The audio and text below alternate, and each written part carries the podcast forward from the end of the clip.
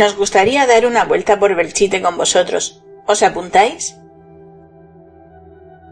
En 1936, Belchite contaba con unos 3.800 habitantes y 1.200 edificios.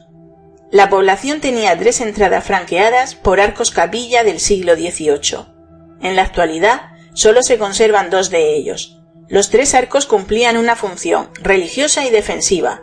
Esto es así porque el pueblo no estaba amurallado, siendo las viviendas adosadas unas a otras las que cumplían el cometido defensivo. El trazado es mudéjar, formado por una calle principal y varias secundarias que enlazan con los edificios religiosos más importantes. El resto del trazado se divide en una serie de calles estrechas y tortuosas que permitían a los habitantes protegerse de las inclemencias del tiempo, tanto en invierno como en verano. Nuestra primera parada es en el arco o portal de la villa.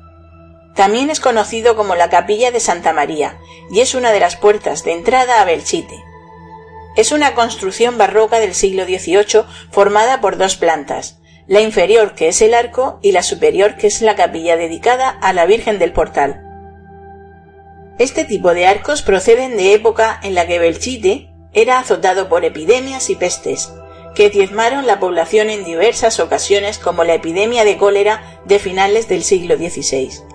Además, partidas de bandoleros y bandidos recorrían la región después de las guerras de sucesión. Las autoridades protegían las entradas de los pueblos cerrando sus puertas con el fin de evitar que entraran los bandidos por la noche. Aparte de los sólidos muros y de los robustos portones, los pobladores de Belchite se protegían simbólicamente de pestes y enfermedades colocando una virgen, ángel o ángel custodio en la capilla de la planta superior. Será en la calle mayor donde se agrupen las viviendas y los comercios más importantes. A continuación tenemos la calle mayor. Es la principal vía de la localidad, en la que se encontraban edificaciones significativas como el Banco Zaragozano, la Capilla de San Antón o el Bar Sevilla, antiguo casino en el que tuvo lugar la primera actuación de José Antonio Labordeta. Esta vía ha sido escenario de películas como Las aventuras del barón de Munchausen, protagonizada por Uma Thurman. Durante el rodaje cuentan que aparecieron dos mujeres vestidas de la época que nadie tenía registradas.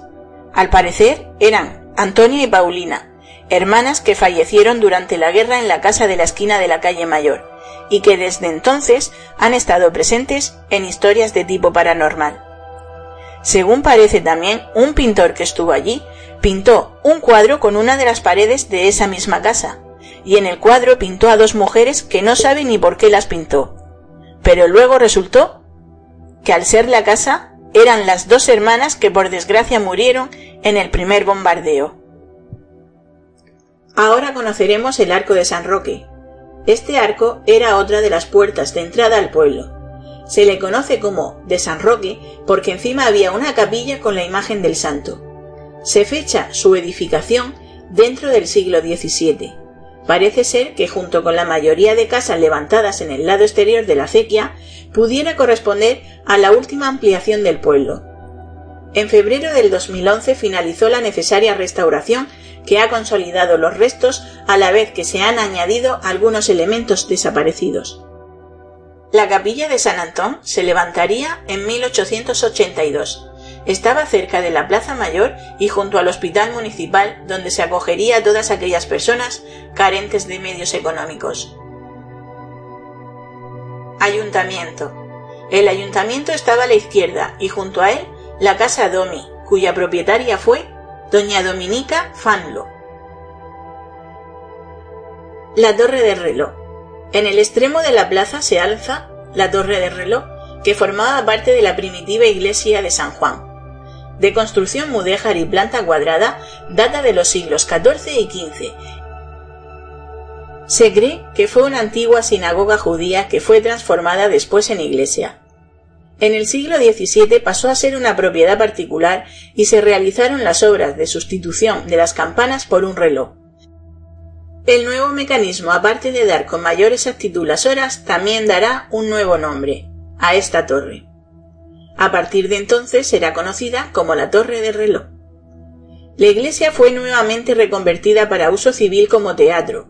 Función que siguió desempeñando hasta el comienzo de la Guerra Civil, momento en el que el reloj dejó de funcionar. Sobre este asunto hay quienes aseguran que se paró el mismo día que estalló la guerra. Otros afirman que fue durante el primer bombardeo de la aviación, justo a la hora del Ángelus. El mecanismo se intentó recuperar para la torre de la iglesia del Pueblo Nuevo, pero en su nuevo emplazamiento siempre se paraba. Nunca pudo encontrarse la causa de su mal funcionamiento, y como puede verse en la actualidad, en la torre del Pueblo Nuevo hay un reloj que siempre está parado. Por este motivo tuvo que colocarse un segundo reloj en otra de las caras de la Torre Nueva. La iglesia de San Martín de Tours fue construida en las últimas décadas del siglo XIV o las primeras del siglo XV, aunque con posterioridad entre 1550 y 1560 sufrió algunas reformas. Tiene estilos correspondientes a distintas épocas. Tanto la iglesia como la torre tienen un basamento de piedra sillar, aunque el resto de la construcción está realizada en ladrillo.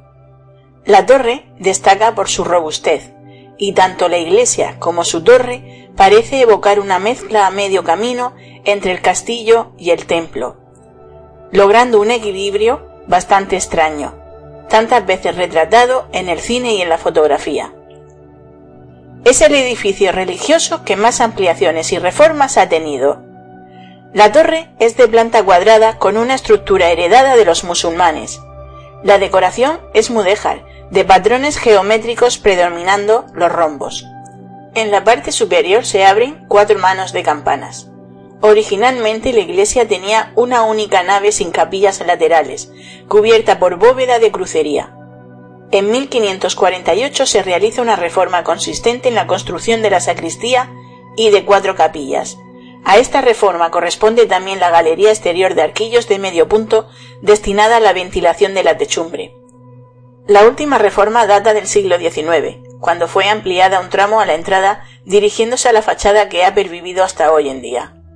En una de sus puertas, Natalio Vaquero, un día, invadido por la nostalgia, se paró a descansar a las puertas de la iglesia y cogiendo un yeso plasmó una copla sobre la puerta. Pueblo viejo de Belchite, ya no te rondan zagales, ya no se oirán las jotas que cantaban nuestros padres. Detrás de la iglesia de San Martín, al fondo, está el arco de San Miguel, uno de los arcángeles más poderosos. San Miguel, el que custodia las puertas del infierno, se puso ahí porque detrás hay un cerro que decían que había almas paseando, se veían procesiones de ánimas pasear. Debajo de esa ladera, a las afueras del pueblo, se colocó una capilla en honor a esas almas, y aún se pueden ver restos de esta capilla en el seminario que hay allí. El convento de San Rafael fue inaugurado en 1781. Estaba ubicado en la calle Enrique Naval, junto a la iglesia de San Martín, y estaba habitado por las madres dominicas. Desde 1781, año de inauguración del convento, fue centro de enseñanza para niños pobres. El convento sufrió importantes daños durante la Guerra Civil. El edificio contaba con unas escuelas y cementerio. Durante el asedio se utilizó como hospital de campaña, las monjas y el cura del pueblo salvaron la vida, ya que el cura había coincidido en el seminario con el comandante en jefe del ejército del este republicano, Sebastián Pozas Perea. Este señor hizo una brillante carrera militar en Marruecos. Justo en el centro de la población encontramos la Plaza Vieja, donde se alza una imponente cruz de hierro que fue forjada por prisioneros republicanos pertenecientes al campo de penados que se construyó durante la posguerra en Belchite. Los prisioneros fueron los encargados de comenzar la construcción del pueblo nuevo. Esta cruz se colocó en el mismo lugar donde fueron incinerados gran parte de los cuerpos de los caídos durante la batalla. Denominado Monumento a los Caídos, hay combatientes de ambos bandos y población civil. Entonces se denominaba el Trujal, al parecer era un depósito que se utilizaba para prensar olivas y fabricar aceite, pero durante el asedio se utilizó como fosa común improvisada. Junto al Trujal se formó la Cruz de los Caídos, situada justo en el centro de la Plaza Vieja de Belchite, en memoria a los caídos. El convento de San Agustín. Este convento se levanta en el frente norte del pueblo. Es de finales del siglo XVI y en la guerra civil, al igual que todo el pueblo, sufrió gravísimos daños.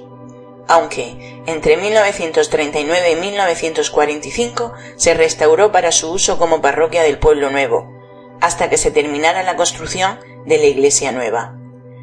Se utilizó para el culto público hasta 1964, año en que se terminó el traslado a Belchit de nuevo, quedando abandonada totalmente. Su estilo es barroco y solo persiste la torre y una cúpula bastante perjudicada. En lo alto del campanario todavía queda un proyectil que no explotó y también se pueden ver el impacto de otros proyectiles que sí estallaron.